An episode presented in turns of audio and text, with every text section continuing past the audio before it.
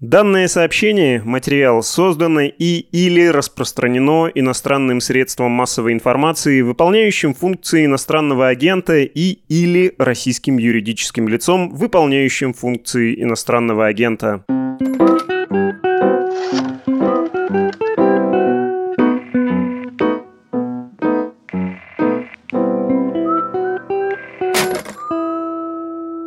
Всем привет! С вами еженедельный подкаст «Медуза» о политике, перцев и газа. У микрофонов мы, ветераны протеста и коллективная память нашего забывчивого политического класса.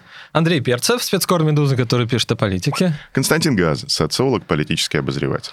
Ведь близятся праздники. Так. Э, да, вот хоть мы ветераны, конечно, но, наверное, тряхнуть-то какой-нибудь стариной или еще чем-то мы можем. Ты да? хочешь провести корпоратив Вот «Газпрома»? хочется провести корпоратив «Газпрома», да, или «Альфа-банк» вместо Урганта. Вместо Урганта, да? да, Ты да. думаешь, мы справимся? Ураганим вместо Урганта. Ну, давай... Проведем организационно-деятельностную игру, да, которую любят. Бросим кого-нибудь под танк, разумеется. Ну, если кто не хочет под танк, можно лайт-вариант со скалы немножко. Со скалы немножко. Школа губернаторов, картинный обыск, колбаса отсечена. В общем, Арест в зале заседания Совета Федерации. Прямо сразу выведем. Выведем. Одного да. человека. Одного, да. А, Э, В общем, заказывайте. Ну, слушай, главное, чтобы не в Ранхикс, на самом деле, корпоратив проводить. А, э, в принципе, на Альфа-банк я согласен. На Сбер. Нет, на Сбер нет. Очень сейчас сложная ситуация вокруг этого крупного банка. Давай все-таки к повестке нашего сегодняшнего заседания. Мы опять немножечко заваливаемся в сторону «Алды вспоминают», но, с другой стороны, у нас действительно некоторая галерея годовщин. И, собственно, сегодня годовщина... Ну, кроме годовщины, ну вот застой, А- антитранзит. А, вот ты понимаешь, здесь... Знаешь, годовщина съезда. У- Улица там, 30-летие, там еще что-то.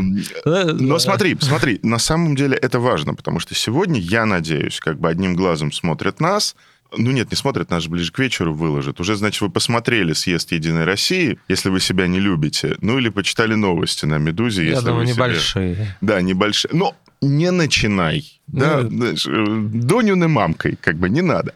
То есть вы почитали какие-то новости со съезда Единой России, вечером вот сейчас включили нас, и события, о которых мы сегодня будем вспоминать, с моей точки зрения, очень сильно бьются с тем, что происходит прямо сейчас. Андрей вбросил в политический дискурс очень важное понятие антитранзита. Недавно вот сказал мне собеседник один, помнишь про корпоративный стиль? Мгм. Вот Сергей Павлович Абухов мне сказал. Не вписывается КПРФ в корпоративный стиль управления. В брендбук не вписывается. Нет. Не вписывается в кремлевский брендбук. А, бр- в брендбук Биг Фармы КПРФ не вписывается. Вот, э, И не образует фрактал. и не образует фрактал. Да, считается, Сергей что, Павлович Абухов, видный деятель КПРФ, депутат Госдумы. да, считается, что криптолирика Оксюмирона на новом альбоме отсылает к этому великому подкасту. Если так, кудо, спасибо. Мы будем говорить сегодня о событиях десятилетней давности, мы будем говорить сегодня о не случившейся смене режима, очень условно, так скажем, проваленной болотной революции. Но мы будем говорить об этом в связи с антитранзитом, который, в общем-то, как слово придумал, а как явление первым, как мне кажется, описал Андрей, потому что события с сентября 2011 года по май, по, собственно, последнюю болотную, по 6 мая 2012 года, это, собственно, и есть тот же самый, грубо сейчас скажу, локус, тот же самый, я бы даже сказал, почти матом узус, в котором мы находимся сейчас. Собственно говоря, первые несколько месяцев антитранзита мы прожили тогда, с сентября 11 когда на съезде Единой России Дмитрий Анатольевич Вернули Медведев ключи. да, ну, они их особо не передали. Сейчас поговорим. Они особо ими не обменивались. Ну, в общем, как бы мяч амбициозным полузащитником был передан капитану команды. Собственно говоря, тогда мы первый раз столкнулись с вот этой странной идеей. Транзит власти происходит, и он и сейчас, на самом деле, происходит. Но просто это транзит в форме антитранзита. Да? Это передача власти в форме ее не передачи.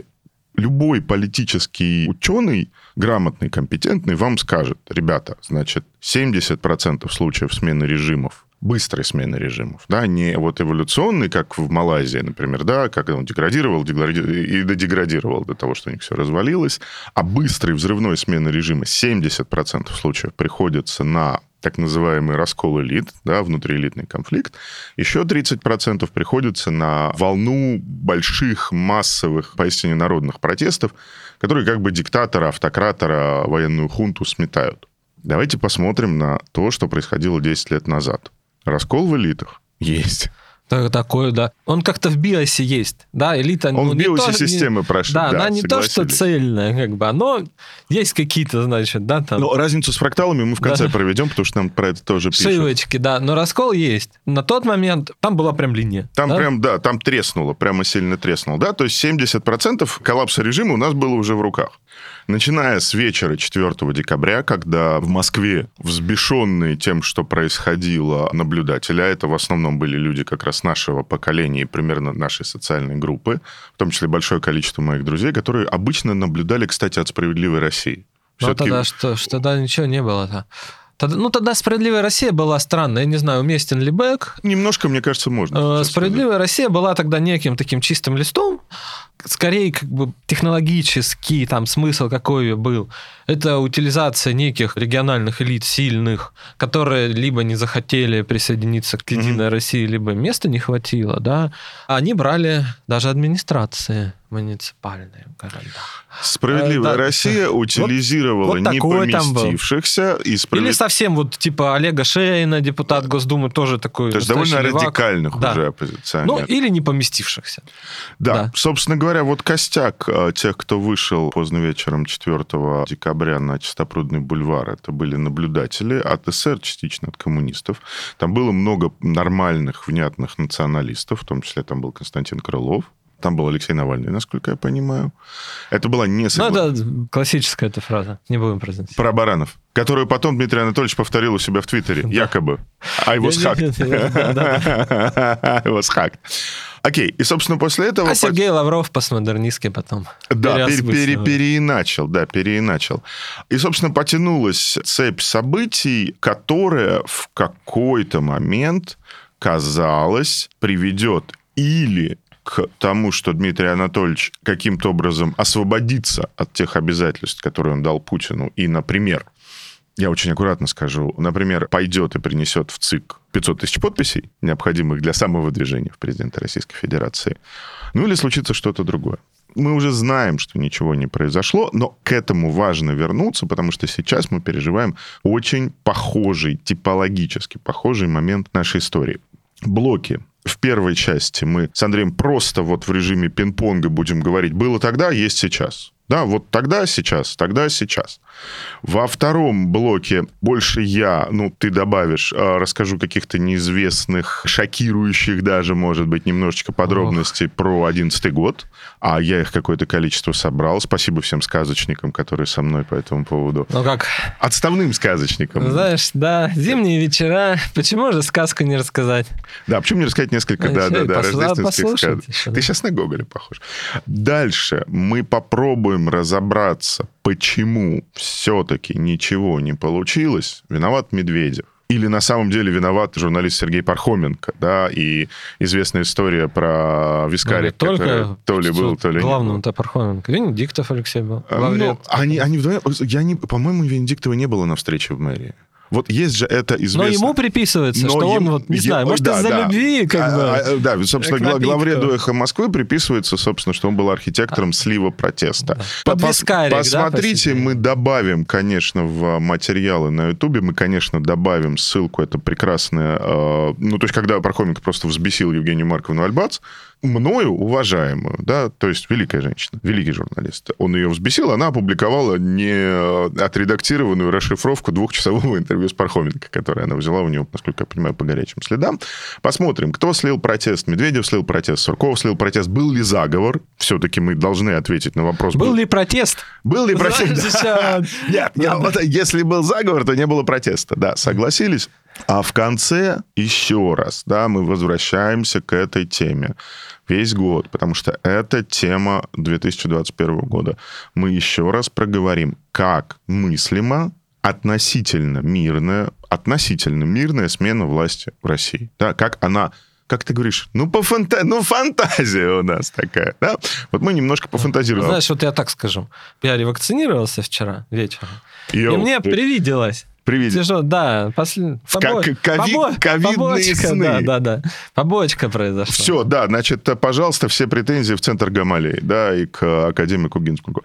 Значит, в самом конце, да, мы немножко пофантазируем, ну и, естественно, ваша любимая рубрика «Газа танцует с саблями», это я так теперь называю «Нам пишет», как бы, да, потому что допустил я все-таки, допустил я, да. В прошлую субботу всего года читал ваши комментарии, после чего уронил в грязь достоинство ведущего. Впредь обещаю, обязуюсь искупить, впредь обещаю.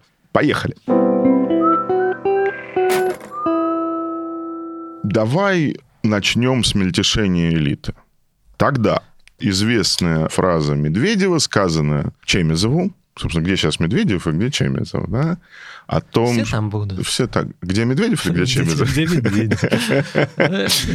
А, Известная фраза, когда как-то не очень внимательно, не очень чутко к пожеланиям Сергей Чемизов, глава Глава Ростеха. Ростехнологий. Спасибо, драгоценный. Не очень внимательно, не очень чутко к какому-то пожеланию президента Медведева отнесся Чемизов, и Медведев ему сказал, значит, и все, что я говорю, вам в граните отливается. Не очень удачная, как бы грамматически и лексически построенная фраза, потому что отливается что-то другое обычно, а в граните оно высекается. Но было сказано в сердцах. Может, Да? хотел в туалет. Может быть. Я прекрасно помню этот момент, конец 2010 года, когда разговаривал с одним в тот момент еще высокопоставленным кремлевским источником. Он им в скорости быть перестал.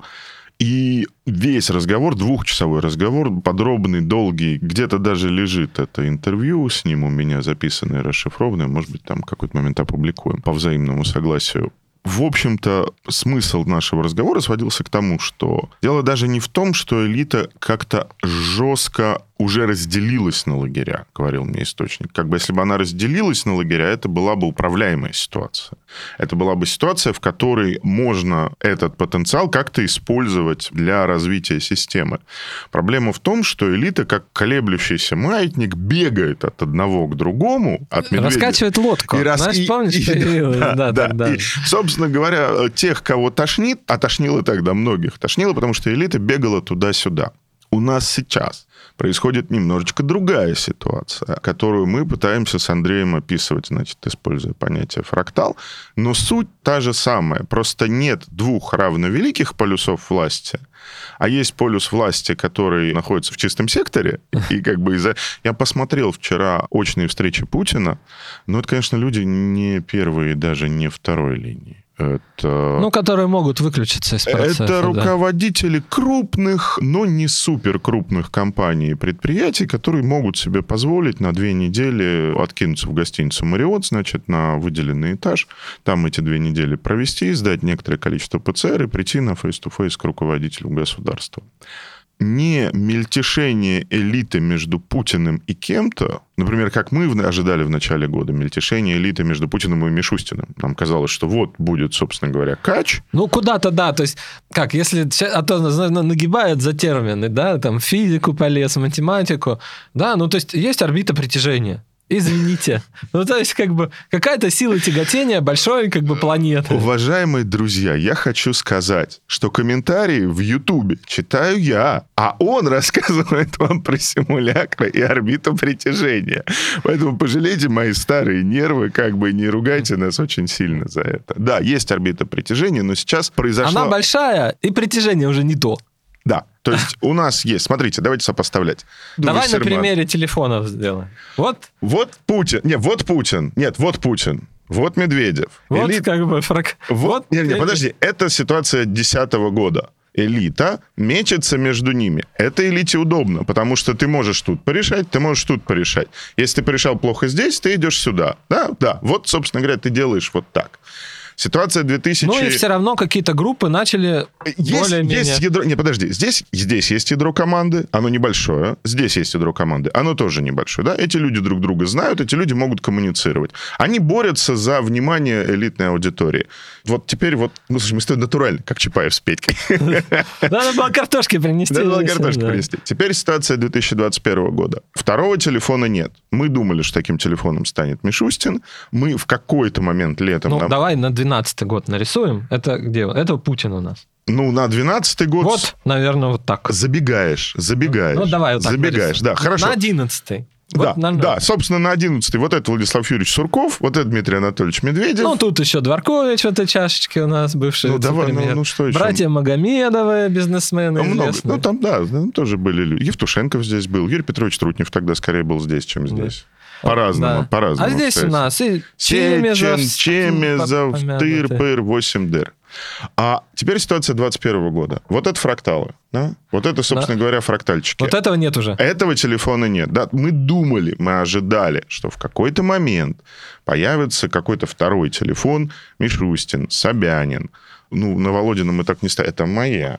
Но это Вот. мы подальше, я подальше ставлю, чтобы Да, понимать. да, вот. Собственно, они уже, да, они уже не приписаны к командам, и элита пониже, люди поменьше, как говорит Андрей, они вот сюда уже не попадают, потому что здесь чистый сектор, здесь бункер, как бы, и как-то хорошо коллеги сейчас описывают, ну, собственно, это бункер президентства, да, это другая политика, совсем другая. А элита начинает разбегаться по этим самым фракталам. Это не раскол системы, которая, тем не менее, система. Потому что, напомним, у нас система с вами не состоит из людей. Она состоит из отношений и правил отношений. Да? То есть это, собственно, не номенклатура в чистом виде. Это то, как и каким образом и по каким правилам разные акторы, не только человеческие, нечеловеческие, коллективные какие-то акторы, организации друг с другом разговаривают. Сейчас собственно говоря, вот этого общего контура системы, в котором есть два полюса притяжения, Медведев и Путин, его нет. Есть Путин, и есть фрагменты системы, подобные системе в целом, которые мы называем фракталы. Но в чем сходство? Мельтешение элиты.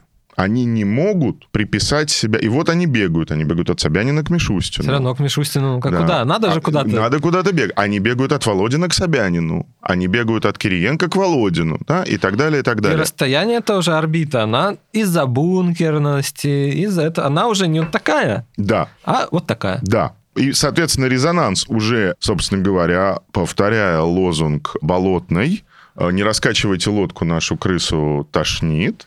Не люблю, я не люблю, я когда про политиков обсценно говорят, ну это глупость. Ну, да? это Дмитрий Нрав- Быков, нрав-. Нравится, не нравится, как Да, бы... нельзя это. Ну, х- Даже, даже не потому, что это, даже потому, что нельзя, а потому что... это- себя надо уважать тоже, как бы. Вот. Это бессмысленно. То есть либо вы Ленин, и тогда вы это употребляете с умом, вы это употребляете для того, чтобы разжечь массу, либо вы это употребляете просто для того, чтобы под водочку смешно пошутить в компании друзей. Второе – глупость. Лодки уже нет. Да? Вот типология ситуации та же, мельтешащая элита, но разрывы намного больше, потому что тогда это разрыв между двумя центрами силы и бегающий от одного центра силы к другому элите. А сейчас это резонанс элиты, которая бегает по нескольким фракталам и пытается понять, какой папа лучше, перспективнее, больше даст, лучше накормит и так далее, и так далее, и так далее, и так далее. Второе важное подобие между 11 и 21 годом, но мы не можем не прокомментировать явление многоуважаемого Геннадия Николаевича, по-моему, Тимченко в суд. Да, собственно, пришел...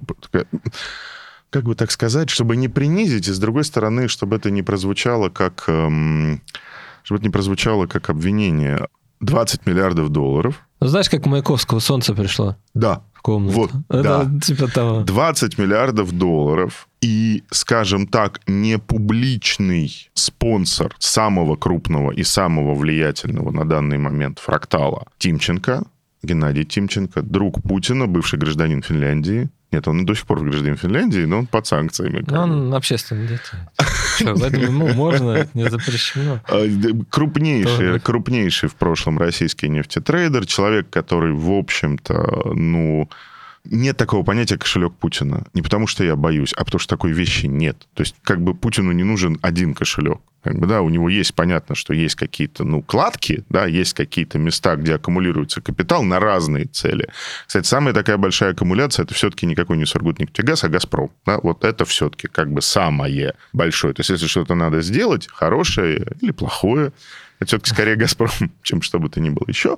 Но вот как бы Тимченко сейчас аккумулировал довольно много всего, и более того, у него есть даже выбор между несколькими потенциально публичными папами, которые могут представлять его большой фрактал. Это и Сергей Кожугет Шойгу, хотя мы в это не очень верим, и Андрей Воробьев, губернатор Московской области. Человек не бесталанный, не я так бесталанный. В это мы верим Ох, намного больше. Я вспомнил, когда позволил себе Андрей Юрьевич эм, во времена большого локдауна в Подмосковье открылось на несколько дней. Картинку про заросшего москвича. Ну, Миш- Мишку, Мишка-то там Мишку. был, да, там было столичное отделение Единая Россия, значит, опубликовало картинку. Потому что в Подмосковье парикмахерские, не поручусь за кафе, но мне кажется, и кафе, открылись У нас На- на, сходне все работало. на несколько дней раньше, чем вот как бы... Чуть ли не на неделю. Да, в Москве.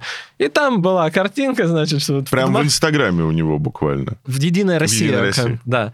Что, значит, вот Подмосковье Мишка очень такой цветущий, значит, побритый, постриженный, пышет здоровьем. И Мишка в Москве заросший, унылый такой. Вот. В маске. Да, вот это может себе позволить. Не бесталанный человек. Так вот, Тимченко пришел в суд, чтобы дать публично поручительство за одного из братьев Магомедовых. Но не за того Магомедова, которого принято ассоциировать с Медведевым, за Зию Магомедова, который друг Дурачковича, друг Медведева и, собственно говоря, мозг и центр операций их финансово-промышленной группы.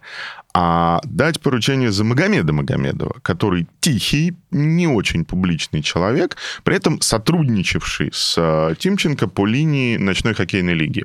Ночная хоккейная лига – это, значит, место, где офицеры Вот ФСО, когда-нибудь бывшие поговорим, великие... кстати, может, о ней. Так давай Если поговорим, наберем. давай, давай вот к первому января-то, да? То есть а это же хоккей, это тоже лекарство от похмелья. Вот поговорим и про хоккей. Так вот, Тимченко пришел дать поручительство не за Зию, а за Магомеда Магомедова, который финансировал, помогал Тимченко с ночной хоккейной лигой. Тимченко сидел в приемной перед залом суда, буквально вот на стульчике, 4 часа, после чего стенограмма опубликована новой газетой, подвергся довольно унизительному допросу со стороны судьи и прокурора. И все такие, «А, значит, что случилось с Тимченко? Ну, так нельзя. Вот вроде так, бы, да. вроде бы так нельзя. Напоминаю историю 2011 года. Буквально спустя несколько дней после съезда «Единой России», находившийся в командировке в Соединенных Штатах Америки, вице-премьер, министр финансов Алексей Леонидович Кудрин публично, громко, под стрекот телекамер заявил, что в правительстве Дмитрия Анатольевича Медведева он себя не видит. После чего был с позором уволен из правительства, и даже там все говорили, вот Медведев такая сволочь, такой нехороший человек, заставил, не заставил Путина, а вообще по действовавшим на тот момент регламентам на гражданских министров представление об отставке должен был подписать премьер, а президент Другие должен был... были утвердить. времена. Другие были времена, да не было единой системы публичной власти. И в случае с Кудриным, и в случае с Тимченко. Оба этих странных эпизода являются, конечно же, театром. Кудрин показывал по договоренности с Путиным, какая сволочь Медведев. Они его просто тыкали палкой в тот момент, да, по согласованию. Кудрин еще надо понимать, почему так. Как бы это в народе его не очень, может, любят Алексея Леонидовича. А ну, не как Чубайс все-таки. Ну, как-то- Нет, у него есть репутация человека, который все-таки резервов Ну, нам с- набил, с и в кризис нас Но иногда спа- ругают. Ну, конечно, ругают. Вот. Деньги-то он не То есть, дает, э, деньги да. не дает Вот.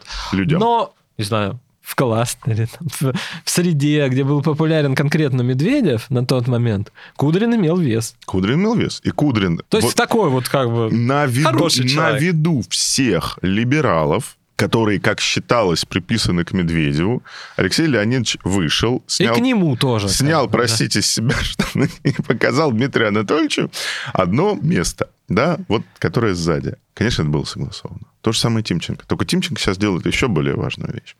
Постольку, поскольку нас ждут много процессов, много процессов сейчас будет, что показывает Тимченко? По согласованию с э, руководителем государства, а он подчиняется только одному человеку, и по просьбе, значит, тех, кто с руководителем государства заперся в бункере, он показывает, что суд у нас в стране независимый. Такой Понимаете? большой человек сидит. 4 часа, 20 миллиардов долларов сидят на стульчике перед дверью в зал заседания суда, куда его не пускают. Потом в этот зал заседания заходит, подвергается публичной порке. То есть это очень интересно, потому что я пытаюсь понять, как они объясняли судье и прокурору, что можно. Да? То есть как они сломали им, простите, матом скажу, габитус уважения к окружению, значит, Владимира Ну, Владимировича слушай, Путина. может, еще проиграли сцену. Я думаю, Вот что, я, думаю, я, думаю, я думаю, что репетиция была, конечно, не с живым Тимченко, это было бы уже унизительно для коллектива, но я думаю, что репетиция, конечно, была. Одно и то же представители близкого окружения Путина играют в театр, который должен показать вот эту вот странную историю про транзит, который на самом деле антитранзит. Да, ну вот что-то показать. Что-то происходит, но на самом деле ничего не происходит. Да? Еще одно совпадение. 31 декабря внезапно под елкой профессуру... Какого года? 2010 года. Внезапно профессуру высшей школы экономики под елкой ждал не Дед Мороз, не ректор Ярослав Иванович Кузьминов, переодетый в Дед Мороза. Вместо Кузьминова и Деда Мороза под елкой сидел лично председатель правительства Российской Федерации Владимир Владимирович Путин, который сказал, ребята, кушать не могу, хочу стратегию. Надолго, на века. Ну или как минимум до 2020 года. Что произошло? Те самые либералы, которые весь девятый и весь десятый год смотрели на Дмитрия Анатольевича Медведева и ждали от него, собственно, команды «Греть ко мне», как бы «пойдем вместе громить», дождались, но не его, а Владимира Владимировича Путина, который, собственно говоря, поручил Кудрину, Кузьминову и Владимиру Александровичу Мау, ректору Российской Академии Народного Хозяйства и государственной службы, написать ему, не Медведеву, стратегию развития страны до 2020 года. В принципе, относительно третьего срока путинского, мне кажется, было все понятно под этой самой Но... елкой. Все равно считалось, что вопрос не решен. Не решен. Что происходит сейчас? Все то же самое. Все либералы сейчас в стране заняты. И Ран Хиггса, и Высшей школы экономики. Но просто как бы формат их занятости несколько изменился. Времена изменились, и формат занятости изменился. Поэтому они сидят и ждут публикации, значит, э, видео новых. Они сидят и ждут процессов новых, или просто сидят. Да, или просто, или да, или просто сидят. Вот вчера был суд, очередной суд по содержанию в СИЗО ректора Шанинки Сергея Эдуардовича Зуева. Да?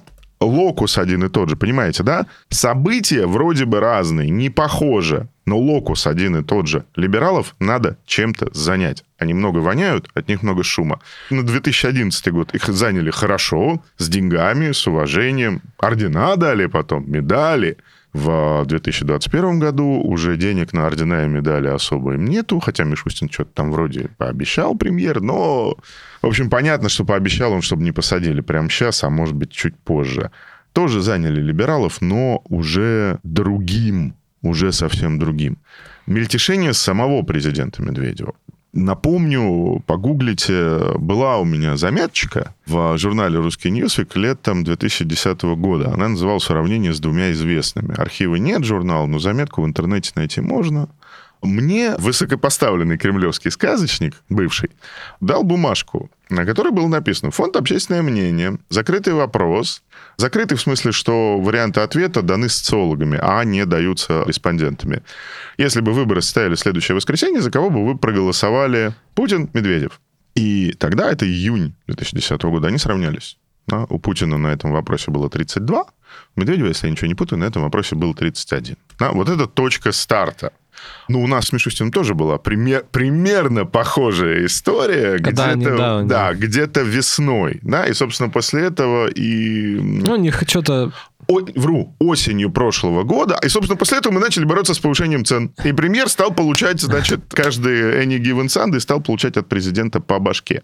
Медведев тогда перепробовал несколько тактик. И сейчас очень интересно смотреть, как эти несколько тактик пробуют разные политики, которых мы называем преемниками Путина. Собянин борется с мигрантами. Он бросил ковидную повестку, он перекрестился летом и сказал, ну, видимо, перевелось достаточно, да. То есть пропаганда, пропаганда. Кириенко, Кириенко, Голикова с Поповой, да хоть каждому дротиком в задницу воткните этот ковид. У меня политика. Человек развернул голову, написал пост «Так не пойдет», и с тех пор обратите внимание, когда Собянин появляется в кресле,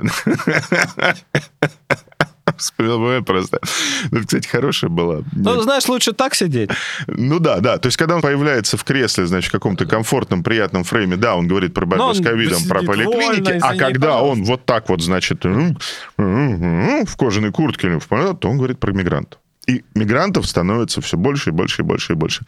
Медведев тоже в это играл. Он играл в железного президента, он играл в борьбу с коррупцией, он играл в реформу армии, да, то есть это имеется в виду, что возникают некоторые агрессивные, потенциально очень богатые, но на грани темы. Электорально богатые. Электорально темы. богатые темы, которые тогда пробовал одну за другой президент Медведев, а сейчас пробуют разные, как бы, С коррупцией, может, нельзя бороться, но Уже не. с мигрантами, наверное, можно. С мигрантами можно. Да, Собянин, значит, другая была история, да, когда Медведев, наоборот, летом 2011 года делал вот эту партию Были. «Правое дело». Но его люди делали. Ну, Сурков делал. Ну, вот как бы, ну, делал Сурков. И это выглядело так, как будто Медведев а, с Прохоровым просто пытаются всех купить. Да? Вот тех, кого, значит, Кошелечек. кошелечек, да. Легально. Эксперт приехал. Регионального политика популярного позвали. Вот, может, у нас-то не, не хуже, чем в Единой России. Вот. Сейчас кошельком машет как раз э, Михаил Владимирович Мишустин, премьер. Этого на экспертный совет, этому денежек, этому через оно модернизация, этому через оно координационный центр Но круг правительства. а, не совсем... Ну, как бы не пожиже, другой. Ну, скажем так, одного кошелька у Мишустина нет, вот такого прям, как Прохоров в свое время у политических проектов Медведева, но какие-то кошелечки там есть. Да, и Именно политиков он к себе уже, опять же, времена не те. Ну, он же пытался. Но тоже уже как бы все очень быстро закончилось. Но, тем не менее, повторение ходов есть. Само возникновение модели транзит от Путина к Путину, да, который, в общем-то, эта модель должна была содержательно уничтожить Медведева как историческое событие. Да, не было ничего. Власть как бы где-то поболталась, и, собственно говоря, обра- ну, то есть она как бы у Путина осталась в руках, и к Путину вернулась просто, ну, некоторая формальность, да.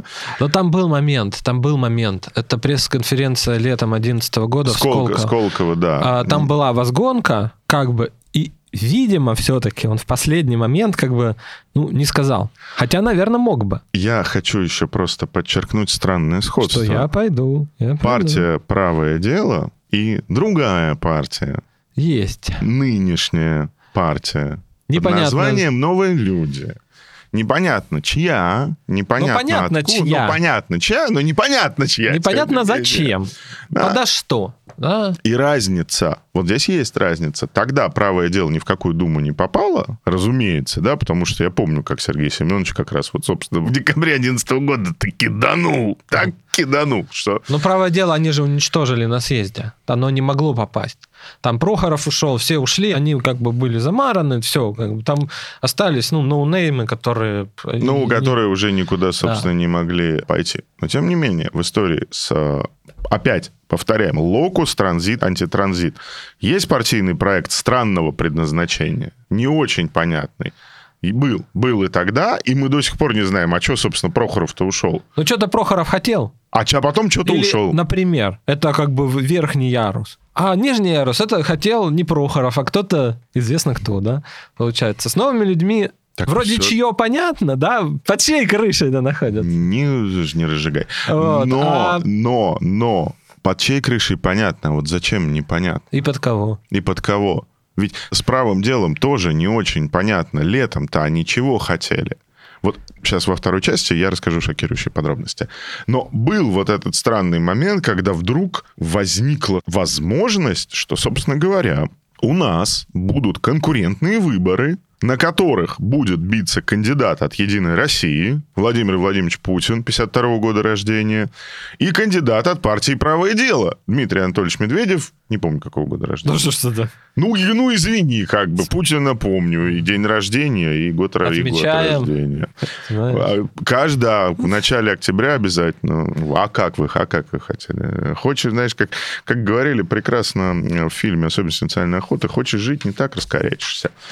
На была такая странная ситуация, когда вдруг на какой-то момент это показалось возможным. Но при этом все это показалось возможным по-прежнему в рамках транзита, антитранзит, передача власти от Путина к Путину.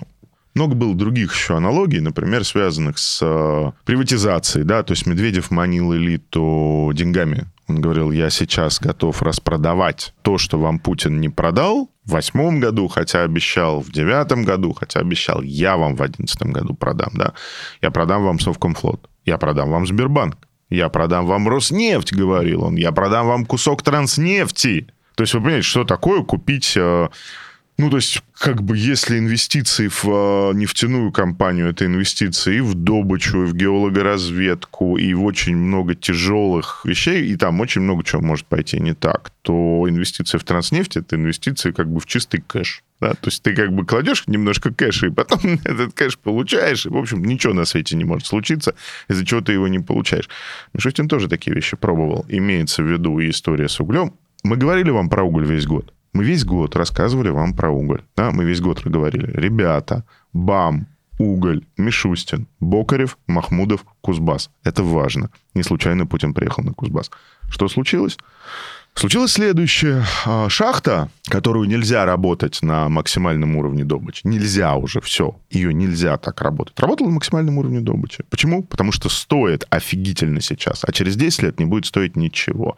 То же самое в Омской области на прошлой неделе дефицит угля. В Омской области. В Алтайском крае. В Алтайском крае дефицит угля. Мы весь год говорили вам про уголь. Мы можем что-то себе позволить э, такое веселое, но иногда все-таки надо немножко чуть-чуть-чуть глубже. Да? Надо чуть повнимательнее относиться к тому, что мы говорим.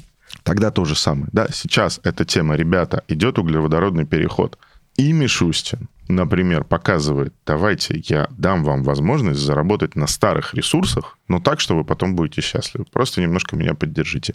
Тогда Медведев говорил, я заберу у Путина вот это, вот это, вот это и отдам вам. Я не себе возьму, я вам отдам. Вы купите. Евтушенков купит. Был такой прекрасный инвестор Сулейман Керимов, внезапно как бы растворившийся в воздухе, да. Магомедовы те же самые. Там говорил, я вам отдам, поддержите меня, поддержите меня поактивнее. Алишер Бурханович, наверное, мог бы. Алишер Усманов. Бурханович мета. Вот Алишер Бурханович был просто стрелкой осциллографа, да, который просто вот так вот его качало и колбасило, потому что, конечно, Путин, он боится, а Медведев уж очень золотые горы обещал. Уж очень он ему много обещал. Сейчас происходит все то же самое, просто это обещает не второй телефончик красный, да, такой же, как первый телефончик серый, а это обещает много-много вот этих вот пап, и не только пап, а закулисных, как бы, теневых пап, да, вот этих самых фракталов. Много совпадений. Ну, собственно говоря, и вот эта странная, как будто бы после Сколковской конференции немножко публичная изоляция Медведева, когда вроде он президент, но при этом почему-то в телевизоре только Путин, Володин и Общероссийский Народный, Народный фронт. фронт да. И ни Единой России-то нет. Единой России тоже не было. Это как и сейчас, собственно говоря, потому что выборы прошли, Единую Россию выключили. Мы с тобой... Да и во время выборов не то, что... Ну, видишь, вот мы с тобой в прошлый раз рассказывали Единую Россию, Единую Россию, Единую Россию, Единую Россию. 22 тысячи человек нас посмотрел. Ну, ребята...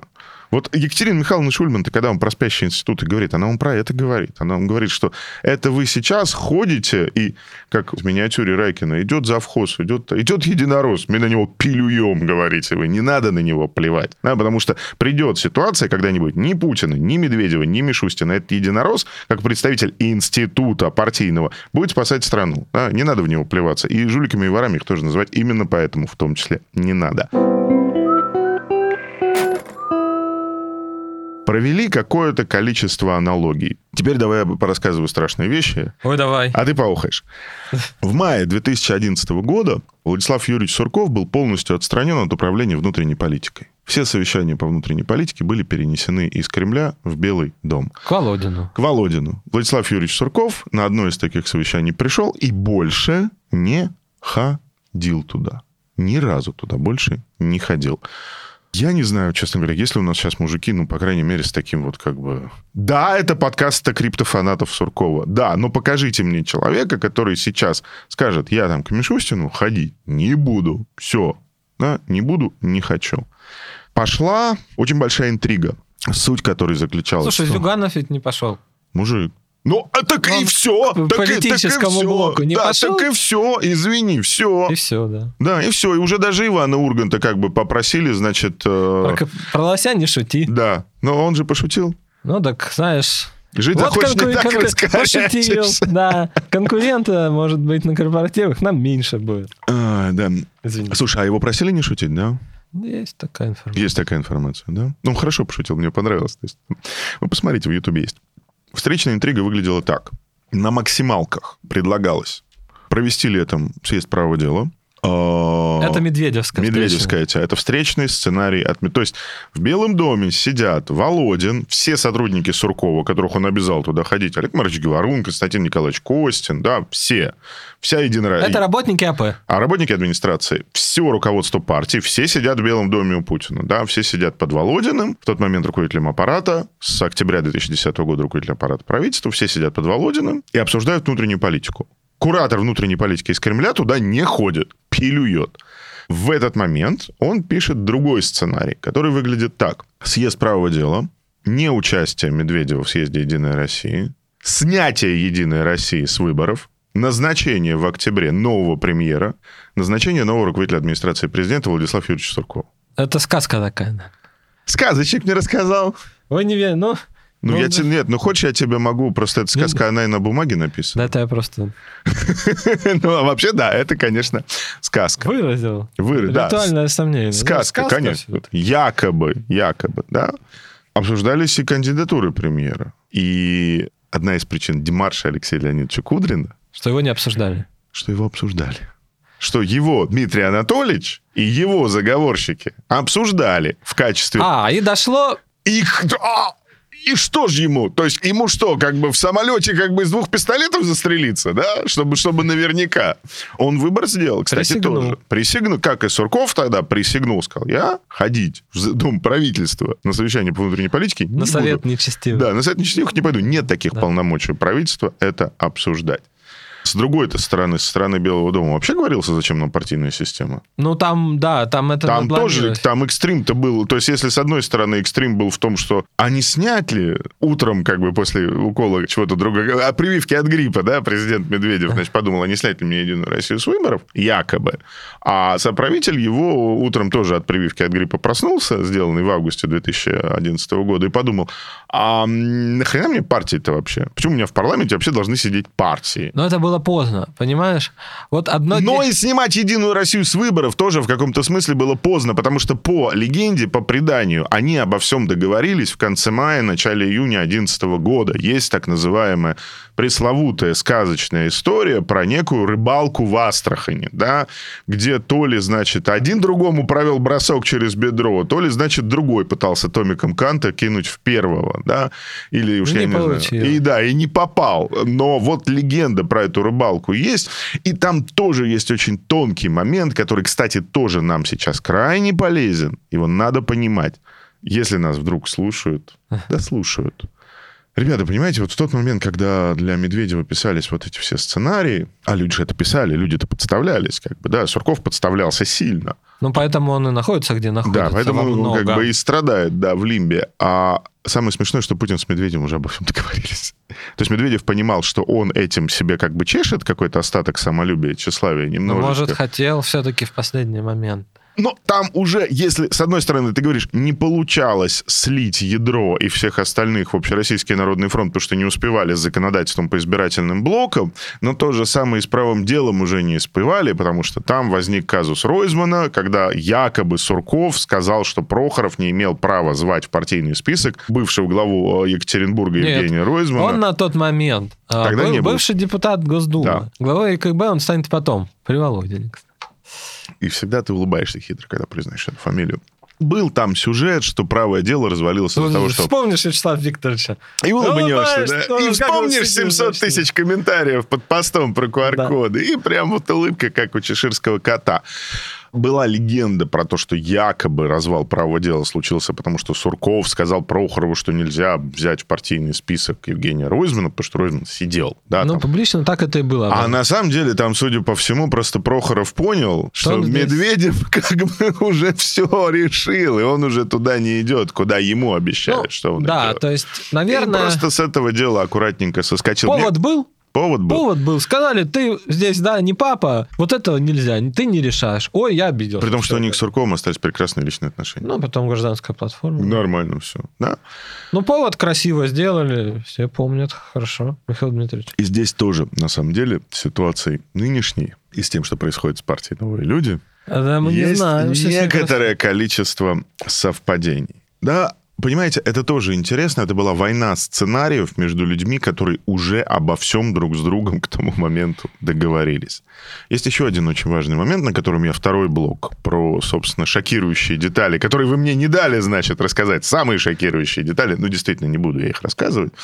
Да ты их не знаешь просто. Прямо скажи, чтобы Я не было товарищей. откуда, от- откуда я, откуда мне это знать? Просто тебе неизвестно, ты и не говоришь. Да, нет, как бы нет, что, ж, как то, что об- обменивались, значит, фантазийными... Это д- это да. пожалуйста, а все остальное нет. Последний важный момент, который нужно понимать. Именно тогда, в 2011 году, когда, собственно, Путин создал в голове Медведева вот эту картину, что мы просто поменяемся местами, и ты будешь такой же премьер, как я, А до этого он обещал вообще пример. Еще из партии. Еще из партии. То есть ты будешь как бы вообще как бы полный папа. Путин впервые вот так вот на проектную мощность отработал технологию, когда он создает в голове того, кому он что-то обещает, абсолютно фантазийную, не имеющую ничего общего с реальностью. Более того, даже с точки зрения опыта того, кого Путин обманывает, невозможную картину мира, в которой человек, которого он обманывает, почему-то начинает верить. Медведев прекрасно понимал. Ну, то есть он частью мозга, как объясняют люди его тогда знавшим, прекрасно понял, что этого не будет. Да? Но он каким-то образом поверил в это, хотя его команда говорила ему до конца, до, собственно, сентября, до конца сентября 2011 года его команда говорила ему следующее. Дмитрий Анатольевич, мы проиграем президентские выборы. Конечно, вы проиграете Путину президентские выборы, никаких сомнений в этом нет. Но вы останетесь в истории. Вы останетесь в политике, вы останетесь политиком.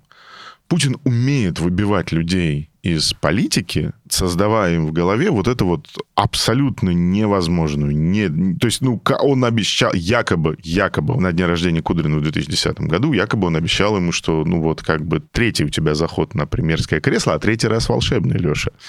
Якобы, да, Такая ходила сказка. Мэров Москвы, извини, пожалуйста, у нас уже сколько ходит. Штук пять. Сердюков, Шувалов в те годы. О, Отличное совпадение. А в этом году сколько? Рассказывай про этот год. Вот я не очень слежу все-таки за столицей. Я в другом регионе живу. Так и я. Кто у нас мэры Москвы в этом году? Сначала ходил слух. Так. Такой настойчиво фанила, что все-таки Сергей Семенович у нас повысится. А кто вместо-то придет? Тоже ведь вопрос важный. И называлось, что вот в какой-то момент президент пообещал место Москвы... Э, мэра Вячеслав... Москвы. Да, мэра Москвы Вячеслав Викторович Володин. Момент был напряженный, да, там, кто спикер Госдумы, кто что, значит, что кому дать, да. Выборы накануне. Да, ну, это, я думаю, после выборов вроде как собиралось. Да, на новый созыв, mm. да, что он откажется от мандата, да, или вообще по списку пойдет, такое угу. тоже обсуждалось, в принципе, типа паровоза. А потом откажется как паровоз, или даже как одномандатник, но придет в кресло мэра Москвы. Вячеслав Викторович любит урбанизм, да, в Саратове занимается, с институтом Стрелка он очень дружит, да, вот он как бы у нас тоже урбанист. А в каком-то смысле, ну он же из окружения Лужков, вот был бы Лужков просвещенный урбанист, но не единственный Вячеслав Викторович Володин. Но это потом уже. Человек, да. которому обещано как бы. Ну, было как-то было намек, якобы обещано. Да, был намек, да. Кому было обещано в 2010 году? В а, конце 2010 года? Это, это мы про этот год говорим. Сейчас было обещано Володину и кому еще? А, Сергей не... Владимирович Кириенко. Сергей Владимирович Кириенко. Тоже это старая история, да? Это моя история примерно. Ну, это весны. Нет, это весна, это скорее еще вот Володин как бы заходящий. А это летняя уже немножко. Ближе, к, бы, ближе к выборам Ближе июль-август, да. А старая это имею в виду, помнишь газетку-то Путина в президенты? Кириенко, Кириенко в мэры, да. да. тоже 99-й год. Пожалуйста. Ну, где мэр? Пока... Повторяем, проводим аналогию обратно. 2010 год. Мэры обещали министру обороны Сердюкову, первому вице-премьеру правительства Российской Федерации Игорю Ивановичу Шувалову. Это вот двум точно. Неплохие были мэры. Вот. Разные, но... Сердюков ближе к Собянину. Это такой бы Собянин был до Собянина. Шувалов, ну, Игорь Иванович Шувалов был прекрасным мэром Москвы. Вот я не Ну, а не поэтому он и не стал мэром. Поэтому он им и не стал. Да? да. Ну, поэтому, знаешь, и Володин, который может быть неплохим мэром... Володь вот очень хотел, как мне говорили. Очень что, хотел. Вот это прям его. Тут тебе урбанистика, значит, людям дал. Вышел, может быть, кепочку свою какую-то изобрел, как не Лужковку, а Володин. Ребята, значит, понимаете? Дорогу, вот там это, щебень, все хорошо. Вот это, вот это, возвращаясь опять к началу, вот эта ловушка, транзит, антитранзит, эту ловушку создает сам президент Путин. И он в ней 10 лет спустя повторяет ходы, которые он сделал в прошлую, в первую такую ловушку 2010-2011 году. Хорошо, третий блок. Говорили уже мы с тобой об этом неоднократно. Несомненно, не было никакого заговора, в котором, с одной стороны, участвовали Сурков, на тот момент первый замглавы АП, который чуть был не стал главой АП, собственно, никогда не был ближе к этому, чем в конце лета 2011 года. Это была не только мечта, это была... Ну, знаешь, это такой сон в зимнюю ночь. Вот ты представляешь себе Суркова во главе АП? Да. А потом? Ну, каком он месте будет? Нет, Ну. я в смысле, как- как- какое кресло? Что бы представляло собой АП во главе с Сурковым? Да, вот это интересный вопрос. Ну, там был момент, конечно, некоторого соперничества с Александром Стальевичем Волошиным, что один-то был, а второй вроде как бы не ученик его, а равный партнер, да, они были в какой-то момент оба как бы замглавы, да, недолго, по-моему, а второй как бы не был. Но Там было, да. уровень был другой. Ну, там, там много чего было другого, согласились. Было бы. Было бы, да. Но в итоге заговора Сурков, Тимакова, Тимакова на тот момент замглава администрации президента, пресс-секретарь президента и Навальный не было. Слухи ходят. Скажу осторожно, ходят для меня убедительные разговоры и истории о том, что осенью, вот накануне съезда «Единой России» 2011 года, вокруг, то ли до, то ли после, Сурков с Навальным якобы встречались. Один раз, много раз, точно не в Кремле, в Кремле это как бы Тогда было бы я так тоже осторожно скажу, можно было прийти в ресторанчик, И был, посидеть. было место. Было да, местечко, куда Владислав Юрьевич любил ходить, но, по-моему, до сих пор существует. По крайней мере, существует. Но Ходит он туда или нет, я не знаю. Но было, да, и вроде, может, и не раз было. Но это время было другое. Но это не зашквар для Так, Навального да. был сходить к Суркову в 2011 году. Это были политические переговоры. Тогда политика была устроена по-другому. Слушай, ну мы много раз говорили, покойный Борис Ефимович Немцов, политик, которого я очень уважал и очень уважаю, и политик, которого мы действительно как бы потеряли. Это проблема для России, что мы Бориса Ефимовича Немцова потеряли, как бы он нормально совершенно ходил к Суркову до и после ареста в 31 декабря 2010 года, и в 2011 году, как бы, да, и ходил, и созванивался. Это Но было. друго- это было другое пространство политики. Это было другое. При этом... Так, вот просто так, на секундочку. Справедливая Россия, да, партия, вот вы знаете, что она сейчас собой представляет. Что он сейчас собой не представляет. Лидер справедливой России Сергей Миронов открыто говорил, что, в принципе, партия размышляет над тем, чтобы выдвинуть в Госдуму Навального, Летом 2011 года. да, Евгению Чирикову, защитница Химкинского леса, да, лицо этой защиты, человек очень тогда известный. Кого-то еще. То есть не то, что, как бы сказать, да, там не начать э, речь, да, там сейчас, как в Думе они любят, как Зюганов про борьбу с Навальнятиной говорит, да, там обязательно надо пнуть, а то как бы... Ну, не ска- старая, знаешь, есть комсомольская шубка про стрелять в труп. Ну, ты в труп стрелял, не стрелял, не комсомолец. Да, поэтому... А тогда можно было сказать, а мы вот выдвинуть Госдуму. И ничего за это не было. Хотя есть как бы другие люди, которые обращают внимание на то, что говорят, слушай, ну, если как бы общались тогда вообще все со всеми. Вот тут ты прав. Но если говорить как бы с кем тогда... э, Навальный тогда, в общем-то, ну, скажем так, были какие-то истории, там и с Аэрофлотом та же самая история, да, что скорее он, в общем-то, был и в отношениях с предпринимателями из того, что потом стало как бы ближним кругом Путина. Ну, как? То есть там тоже якобы была какая-то коммуникация. Отвечая на вопрос про заговор. Смотрите, есть просто очень важное несовпадение по времени. Вот эти вот провокационные планы, которые, возможно, просто будировали фантазию Медведева, но уже, в общем, не были реальностью, они писались летом. А то, что случилось, случилось в декабре. И оно случилось, конечно, не как цветная революция страшного сна Николая Платоновича Патрушева, да, то есть мешок с деньгами, плюшки из Госдепа, боевики, наркоманы, педи- Педиатры. педиатры, да, Сокращенные столичных поликлиник. Да, да. Вот эти все страшные люди, значит, накачанные наркотиками, печеньками из газдепа и с пачками долларов в задних карманах, идут штурмовать органы государственной власти. Нет, тогда это случилось спонтанно. Как раз проблема заключается в том, что заговора не было.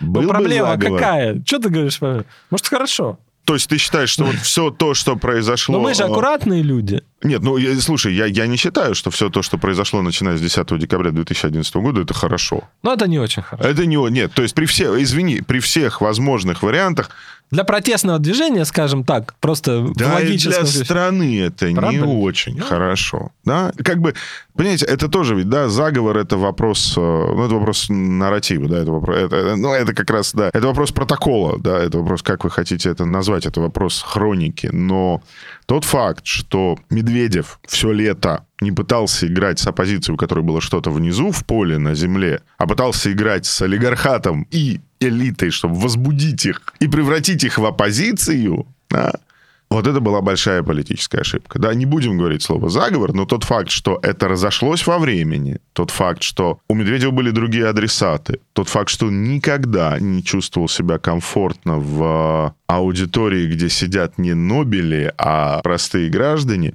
вот вся эта совокупность обстоятельств привела к тому, что был у него ресурс в виде низовой поддержки, был. Мог оседлай, вот так. Мог. Наверное.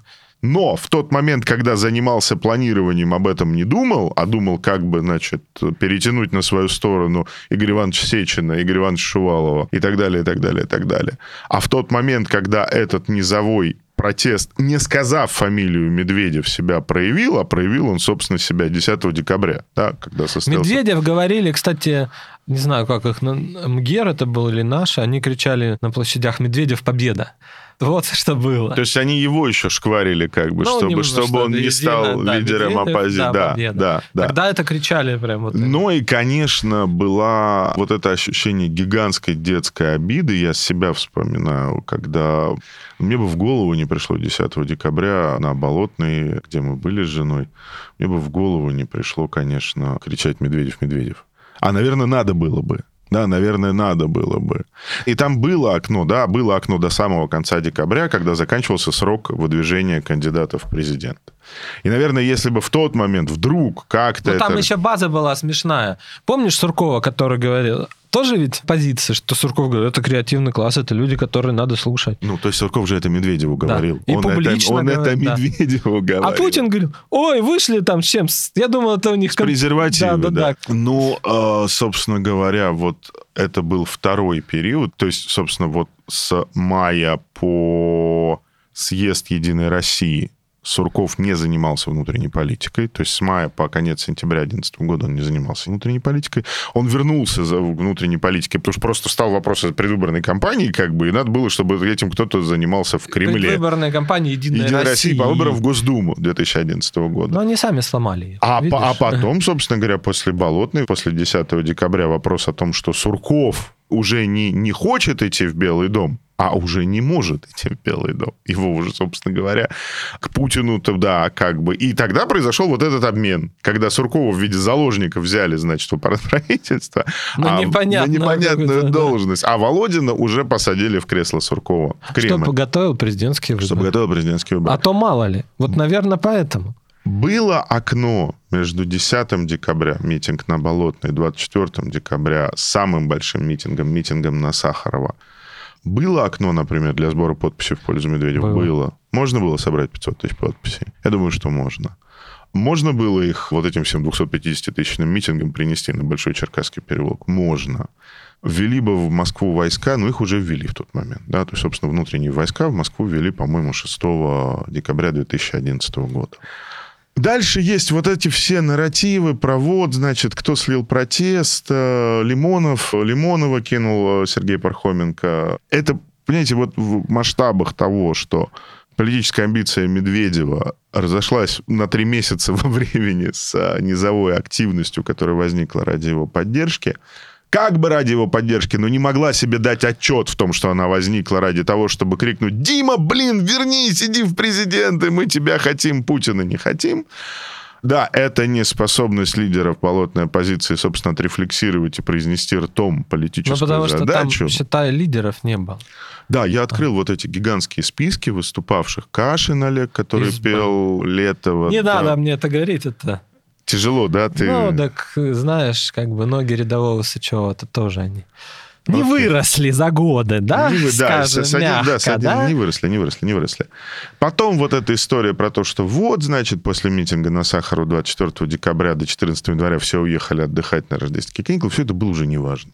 Собственно говоря, было два окна. У Медведева у самого было окно летом 2011 года, когда, да, он мог и должен был если хотел... Как политик. Как политик показать, что он... Может быть, даже не надо было Единую Россию снимать выборов. Можно было достаточно поменять премьера. Может, достаточно было самому как бы проявить себя как лидер партии. Может, может быть, достаточно было просто поменять руководителя администрации, который в тот момент был Сергей Евгеньевич Нарышкин. Я напоминаю, человек скорее путинский, нежели медведевский. Чем «Единая Россия» плоха? Все плохое, странное, можно было бы списать на, на, на народный фронт и на Володю. Что-то, что-то да. вот не то. А единороссы у нас хорошие. Хороший. Ройзмана того же позови. Ройзман того же позови. Хотя, конечно, да, в администрации Был было очень много... То Россия. есть, скажем так, глаз от Медведева в правительстве не было или почти не было. А вот глаз от Путина в Кремле было и было много. И Алексей Алексеевич Громов, замглавы, отвечающий за телевизор, и глава администрации Сергей Евгеньевич Нарышкин, который просто Путина сослуживец по внешней разведке. Ну, еще там ряд людей. Но, тем не менее, окна были. Окна были летом, окна были в декабре.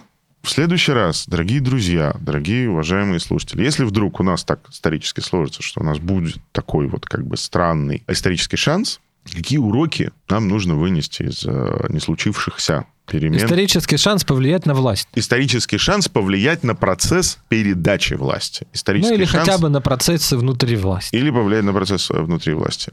Первое. Не бывает смены режима без участия элиты. Не бывает. Не может ее быть. Не бывает. Как бы мы ни относились к Алексею Анатольевичу Навальному, как бы мы ни относились к запрещенным в России организациям, которые ассоциируются с его именем, как бы мы ни считали красивым, умным, резким, правильным, или, как говорит интеллигенция, точным все их высказывания, эти высказывания игнорируют политическую науку. Эти высказывания игнорируют историю. Без содействия элиты поменять Но- власть нельзя. Ну, давай я так скажу грубо, блин. Распнут меня. Это не политическая борьба, это сбор, извини, пожалуйста, донатов. Да, вот Согласился. это как бы... ш- Это, Сейчас это шоу, уже, это сейчас шоу-бизнес. уже, да. Ну и да, Не этого соглашусь по поводу Навального. Тюрьма Ну, это политическая борьба. Тюрьма, да. По поводу соратников, к сожалению, соглашусь. Ну, до тюрьмы что было? да не вот знаю. Ну, игра- Андрей, ну ты с одной стороны есть люди, которые работают, которые тебе дают, да, просмотры, результаты, деньги, инфраструктуру. Может, ты их не любишь. Может, ты понимаешь, что они тебя ведут в тупик. Но у тебя других нет. Тебе откуда других взять? Ну, понятно. Это политик, которому пространство возможного сужали. Понимаешь, его же команда сужала ему коридор возможностей. Второй очень важный момент. Собственно, спрос на лидера в моменты вот этого транзита в России всегда очень, очень он, он- он одинаковый. Это лидер а Борис Николаевич Ельцин. Да, это лидер, который, с одной стороны, является лидером ожиданий людей, которые хотят Крепкий мужик. народную демократию, крепкий хозяйственник, заботливый. Да, с- с опытом. опытом. Не то, что там пришел. Демократическая забота. Но при этом у этого лидера должен быть второе измерение, измерение либеральное. Да, это лидер, который Убеждение. может разговаривать с элитой, может разговаривать с интеллигенцией, понимает С про народом. экономику. Первое для народа и с народом. Второе с интеллигенцией и элитой, про интеллигенцию элиту. И Ну, из Путина такого делали. И только немножко ни хрен ни в ту сторону не очень получалось, ни в эту сторону не очень получалось. Мог быть Навальный в 2011 году таким? Нет.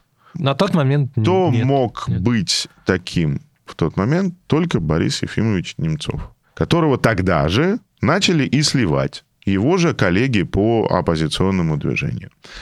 Еще один момент.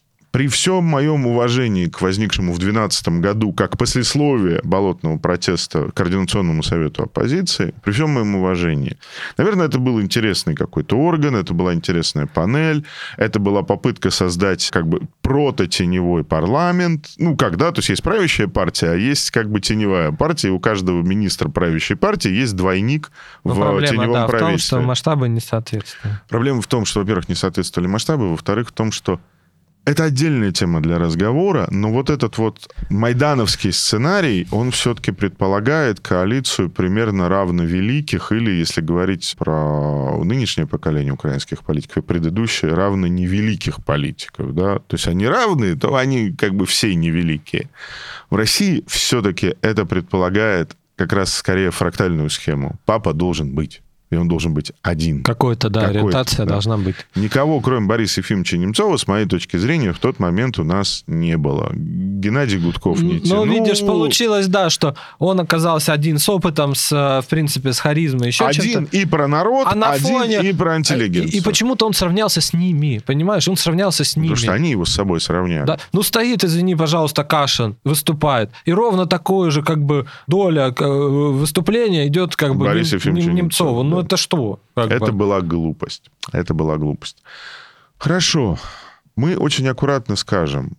мы повторяем, мы продолжаем это говорить. Нас ждут не очень веселые, грозные даже события в конце этого года, в начале следующего. Это не прогноз, это просто ощущение, да, это то, что в воздухе.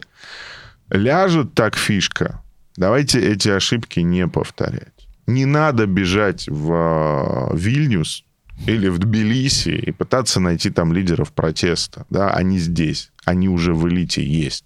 Надо идти и договариваться с теми, кто есть, с теми, кто уже в элите.